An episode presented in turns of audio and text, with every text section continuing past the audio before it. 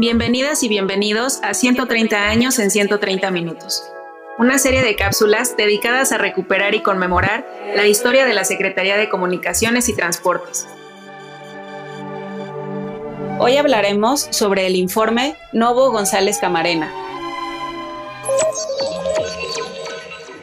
Designados por el director del Instituto Nacional de Bellas Artes como parte de una comisión que iría a Estados Unidos, y Europa a estudiar sus modelos de televisión, el escritor Salvador Novo y el ingeniero Guillermo González Camarena se embarcaron en octubre de 1947 en un viaje de observación para informar al gobierno mexicano. Con un vivo interés por la tele, Novo consideró al novedoso medio como un instrumento que podía contribuir a la información, a la cultura, a la educación del pueblo mexicano. Por su parte, Guillermo González Camarena prestó atención a los procedimientos técnicos del mejor sistema en términos de imagen, sonido, canales, sincronía, antenas, transmisión, sistemas de enlace, receptores, cámaras, así como en la forma y condiciones indispensables para instalar laboratorios donde se hicieran pruebas del más grande invento de los tiempos modernos.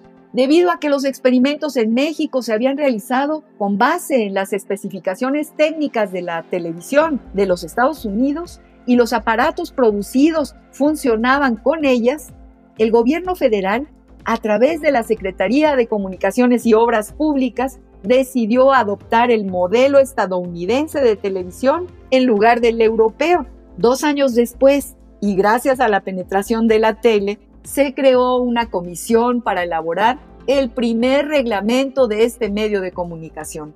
Convencido de que Guillermo González Camarena aportaría notables conocimientos y experiencias, el presidente Miguel Alemán lo designó asesor técnico de la comisión.